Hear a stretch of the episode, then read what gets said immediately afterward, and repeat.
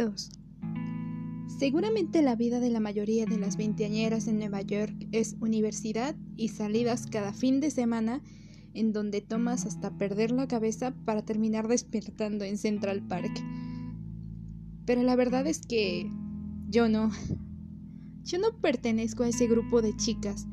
De hecho, solo soy la camarera en un café promedio en donde los fines de semana básicamente gasto mis únicas horas libres en el sofá junto con mi incomparable computador, una cuenta de Netflix y unas cuantas bolsas de chips saladas.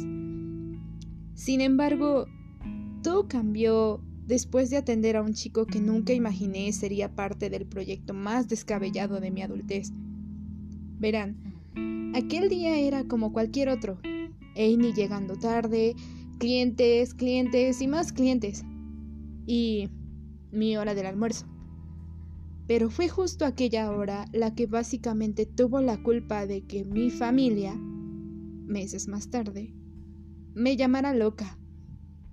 Solo diré Washington Square Park, una canción y un chico.